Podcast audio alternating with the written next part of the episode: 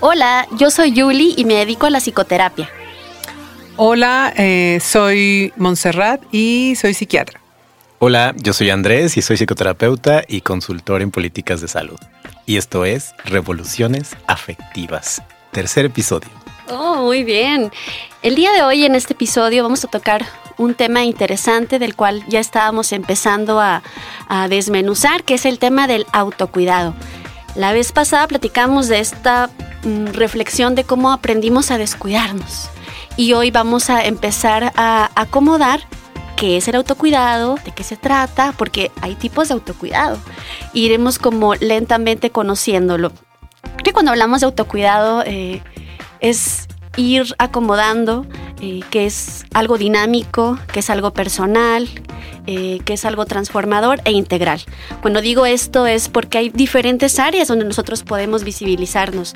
Siempre que tocamos este tema creo que visibilizamos la parte física y inmediatamente surgen como hábitos o cosas que tengo que seguir, que iremos tocando esto de tengo, quiero hacer.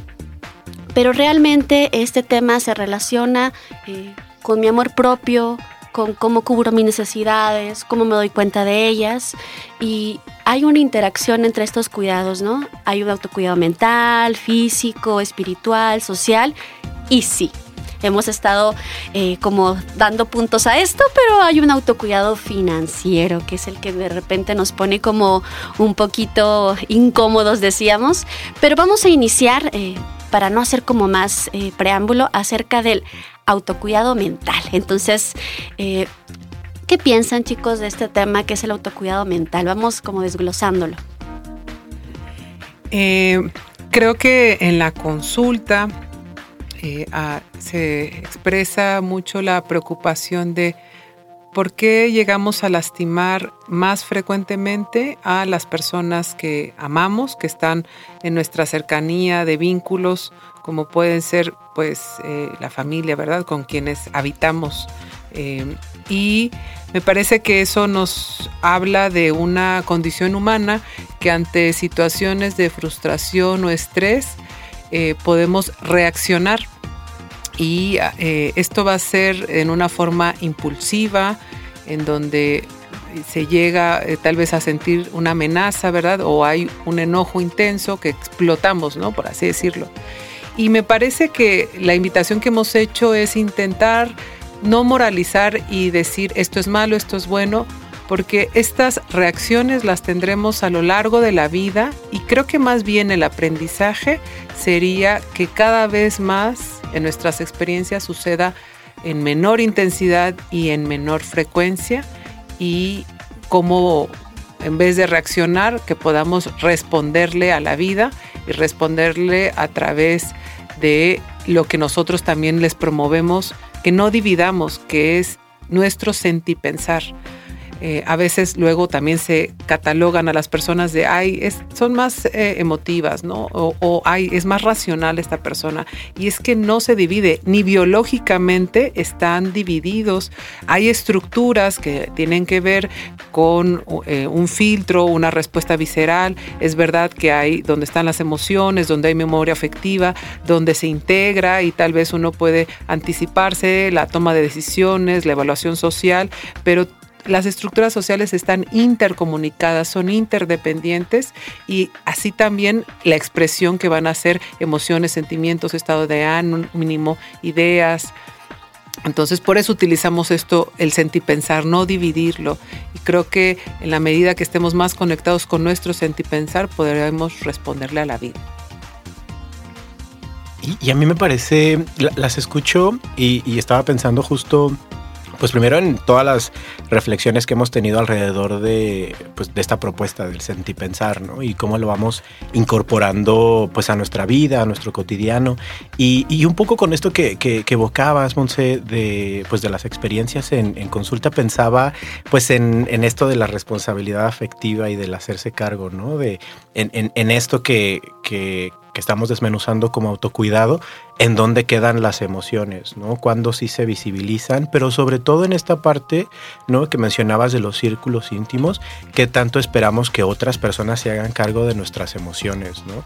En qué medida logramos enunciar y reconocer como de, ay, esto estoy sintiendo y esto es lo que quiero hacer con esta emoción, ¿no? Como versus solo oh, aventar la emoción y que alguien más de alrededor, ¿no? Se haga cargo esto me, devuelve ¿no? al tema que Monse está como compartiendo de responder versus reaccionar.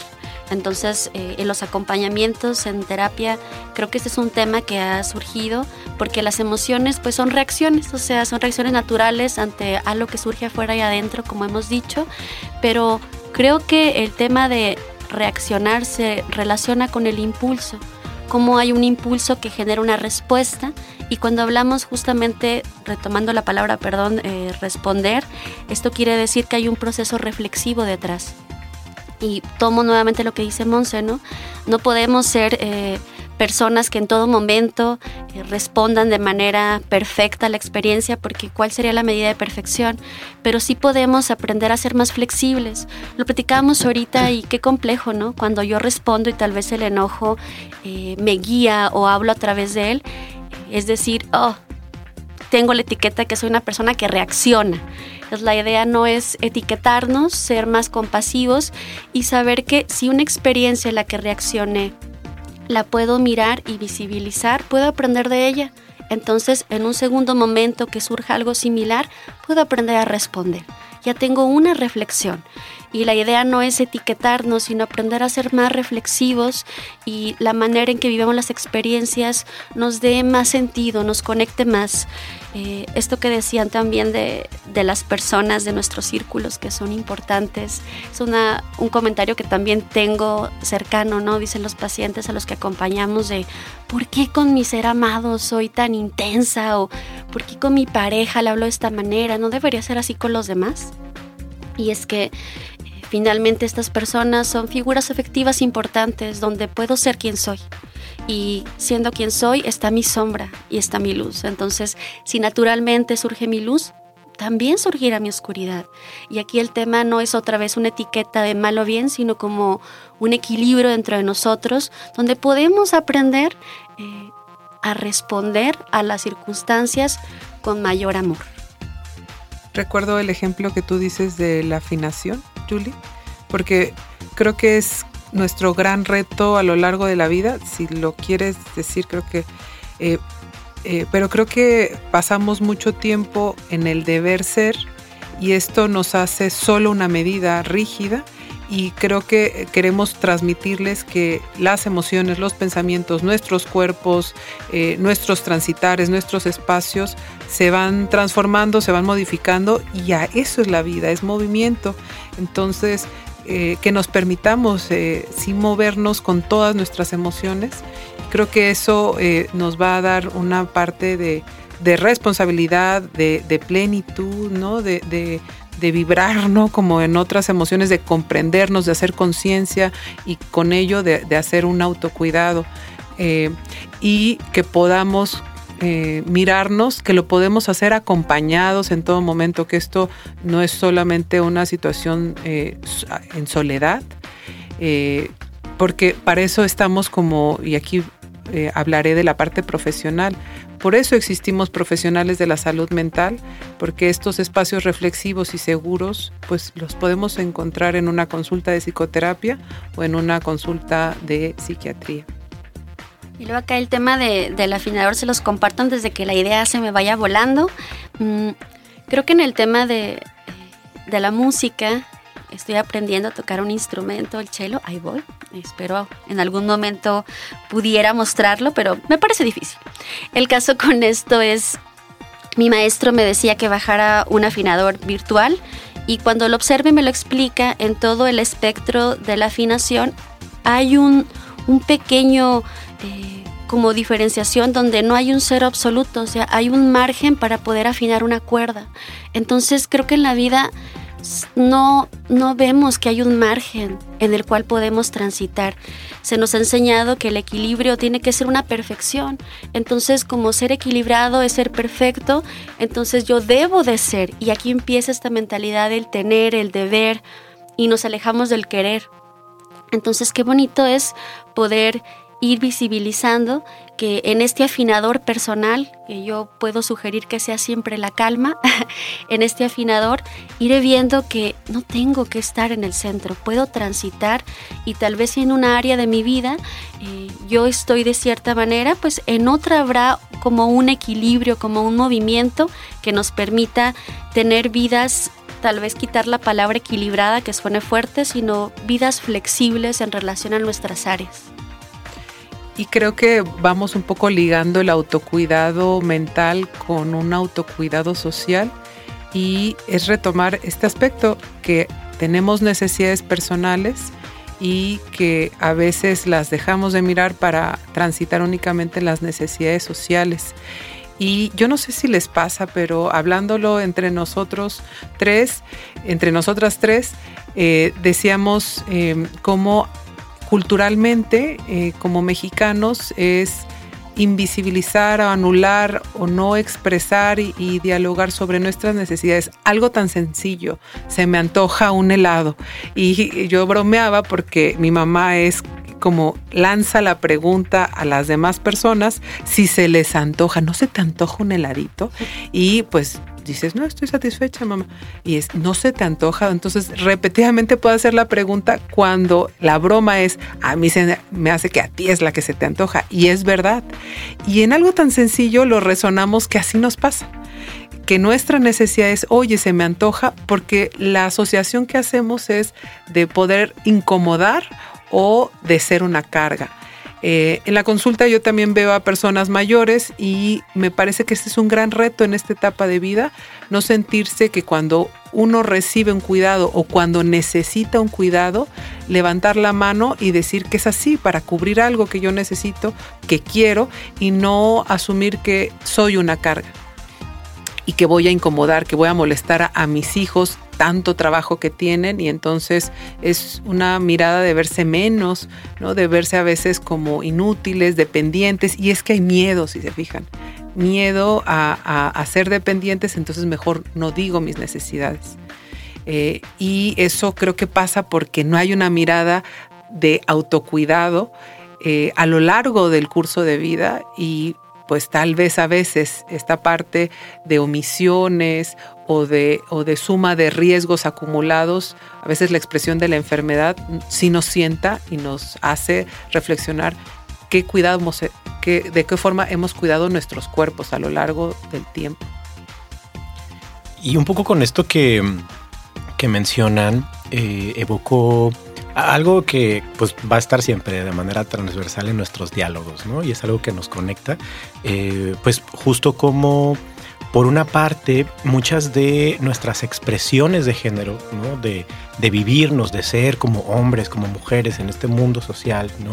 muchas veces limita también ciertas emociones o la expresión de ciertas necesidades. ¿no? Por estas ideas, ¿no? De familia, de contexto, de territorio, ¿no? De solo como varón puedo mostrar esto de mí, ¿no? Como mujer solamente puedo eh, identificar eh, y expresar estas emociones, ¿no? Por, eh, asociado a la tristeza, por ejemplo, ¿no? Por mencionarlo de manera general. Y, creo que parte de este, de este movimiento, ¿no? De, pues, de este autocuidado mental, de, hacer esta revisión, ¿no? De qué cosas necesito personalmente, toda la parte social, nos, nos debería llevar a darnos cuenta que todas las personas tenemos un margen, tuvo prestado ahí la palabra que mencionabas, pues un margen y ese margen es el binarismo de género, o sea, de de lo que consideramos o contemplamos como masculino o femenino y toda la serie de actividades y de expresión de emociones que hay en, este rango. Creo que, creo que en la medida en la que podamos romper estos esquemas de género y fluir, también las emociones van a fluir, también los cuidados que vamos a otorgar a otras personas y sobre todo los cuidados que nos vamos a permitir eh, solicitar a, las personas de nuestra red íntima wow. me, quedé como de, oh my God, por dos. Aquí la cuestión eh, que también conecto es poder visibilizar cuidados flexibles y, y cómo también el autocuidado nos invita a hacernos una pregunta diaria y es ¿qué necesito en este momento?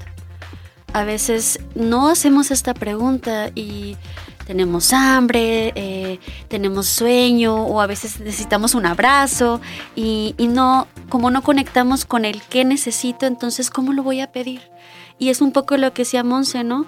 Eh, de pronto yo no puedo extender una necesidad porque voy a incomodarte, o sea, ¿Cómo te voy a decir que quiero un helado si acabamos de comer y probablemente ya estás llena, pero a mí se me antoja? En vez de decir, no, oye, pues tienes antojo, no, yo sí, ¿me acompañas? O verse como egoísta. Ándale, o sea, es también mi necesidad pareciera de pronto como que es egoísta, ¿no? Lo platicábamos de, de cómo el priorizarme, cómo el mirarme también puede caer en, ay, soy egoísta, porque no estoy viéndolo a los demás.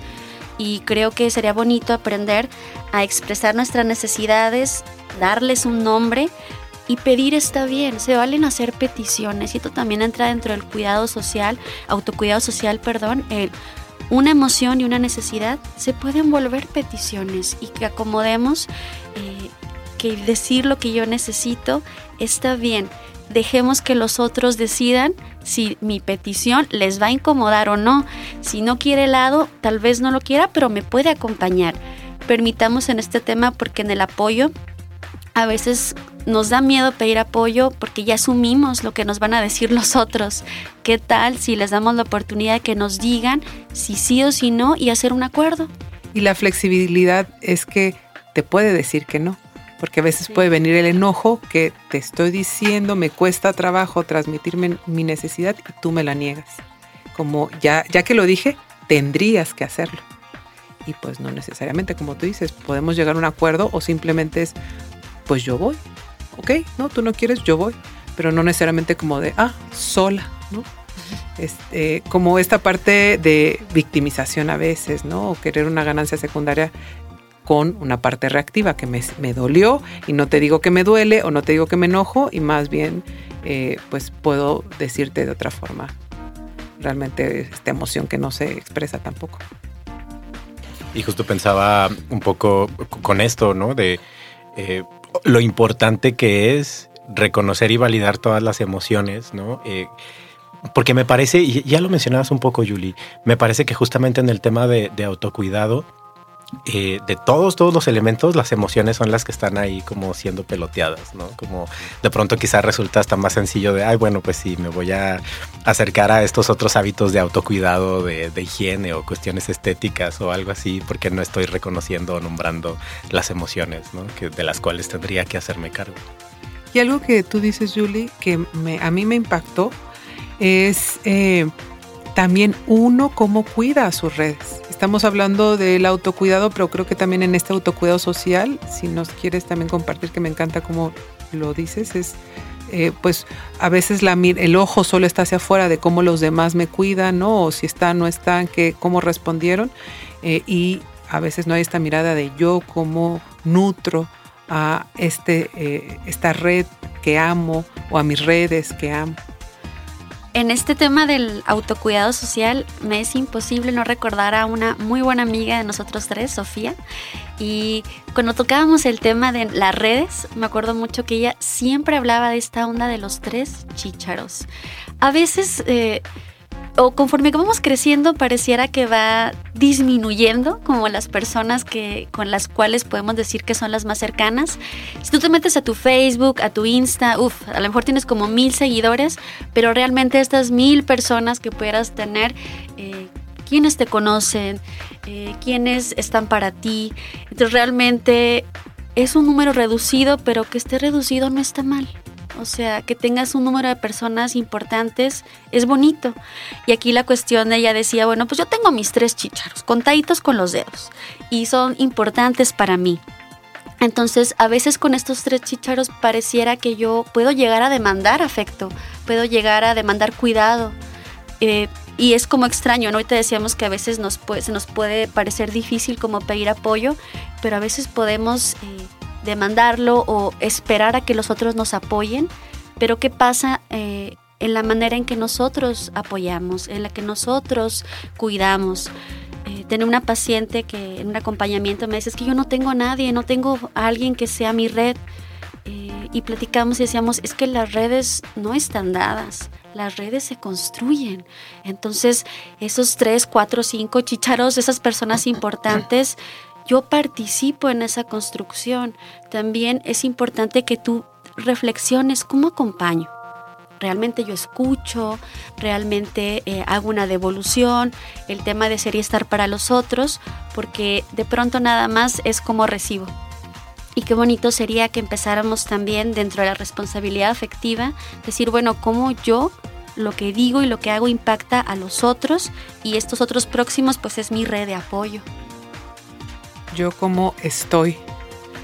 Y eh, creo que el siguiente aspecto eh, es el autocuidado financiero. Y ahí eh, creo que en nuestra cultura mexicana tenemos amplio reto y por ahí quisiéramos recomendarles, hay una cuenta en Insta que se llama 365 Patrimonial y si quieren hacerlo así mega en profundo y tal vez Julie también la app, pero tal vez el inicio eh, sería el poder saber cuánto es lo que gano. No sé si tienen esa respuesta en este momento, cuánto es su total. Y ya de ahí el siguiente es cuánto gasto. Y hasta hay como los gastos fijos, ¿verdad? Y los gastos que tal vez mensualmente van flotando para por ahí. Eh, no sé si quieres decirnos de la app, Julie. Aquí como... Eh, el tema acá, eh, con esto que dice Mons, es bien padre porque creo que el autocuidado financiero no lo visibilizamos, le damos la vuelta y es como, no, no, o sea, es interesante visibilizarlo porque también mis finanzas, esta vida económica, también impacta mi estrés, mi bienestar. Entonces, yo como en este caminar donde dije, ¿cómo se me va el dinero? No lo entiendo.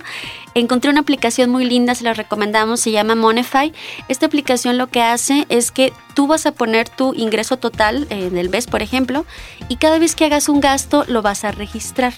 ¿Para qué te sirve esto? Para descubrir al final del mes, de la quincena, de la semana, dónde estás invirtiendo, dónde estás poniendo todos los gastos y es un ejercicio de conciencia inicial. Los invitaríamos aquí como pensar cómo es la manera en que yo gasto. Después podemos profundizar, pero empezaríamos por ahí.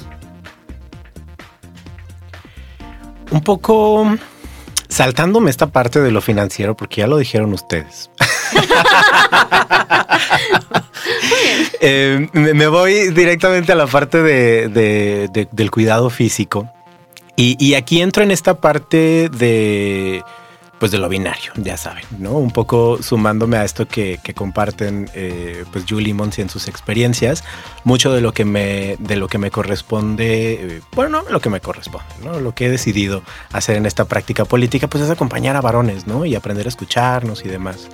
Y ahí yo conecto dos de los puntos que ya habíamos mencionado. Uno, pues esta gran dificultad que hay de estar en sintonía con nuestros cuerpos como varones. Digo, nos pasa a todas las personas, ¿no? Pero me concentro un poco en esta experiencia. Y también un poco como resultado de eso, retomo algo que ya mencionabas de los chicharos, Julie, ¿no? Como eh, interesante repensar quiénes son esas personas de la red, ¿no? Eh, que sí están al cuidado o están al pendiente, pero un poco también en este tema, ¿no? De si nos recargamos más en un género que otro, o de pronto darnos cuenta de, ah, yo soy varón y tengo chicharos, ¿no? Como personas súper cercanas, pero todas son mujeres, ¿no? O al revés, ¿no? Como, no sé, ahí está interesante, ¿no? Cómo vamos repartiendo y reconociendo, ¿no? Y pues algo que, podría mencionar, ¿no? Adicional a esta parte del, cuidado, es que también es importante identificar cómo muchas veces nuestro nuestros distintos escenarios sociales, laborales, familiares, ¿no? Como traen esta carga, ¿no? De anular al cuerpo, de no estar en contacto con el cuerpo, para estar en contacto con otros valores estéticos, con el tema de la productividad, ¿no? Asociado a la meritocracia, ¿no? Entonces, pues es interesante, ¿no? Ir, ir haciendo ahí este balance para que justamente no entre la parte de las culpas, ¿no? Pues eh, creo que se ha ido volando el tiempo. No sé si Julie quieras como decirnos algo de cierre. No puedo creer que se nos fuera tan rápido el tiempo. Volando. Creo que cuando hablamos de algo que, que nos da sentido es como lo que llaman las experiencias autotélicas se nos va el tiempo, es maravilloso. Y pudiéramos casi ir cerrando haciendo esta invitación, esta invitación a mirarte, conectar contigo y hacerte la pregunta, ¿qué necesito? Cuando hagas esa pregunta, empezarás a ver todas las dimensiones que te conforman para empezar poquito a poquito a escarbar y darte cuenta cómo puedes ir transformando tu propio autocuidado. Y que vas siendo andando, andando en la vida y eh, de la mano de todo lo que representamos y conectado a uno y a los demás. Y bueno, pues por ahí nos van compartiendo cuáles son sus opiniones o qué se les mueve sobre el autocuidado en nuestra página de Instagram, arroba revoluciones. Ahí pueden estar al pendiente. Y pues terminamos con esta frase. Las revoluciones son transformadoras y desde la escucha podemos sostenerlas. Gracias por escucharnos. Chao.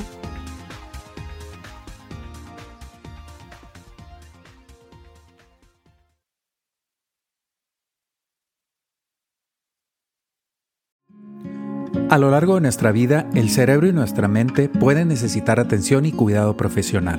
No olvides que psiquiatras y psicoterapeutas están contigo para brindarte esa ayuda.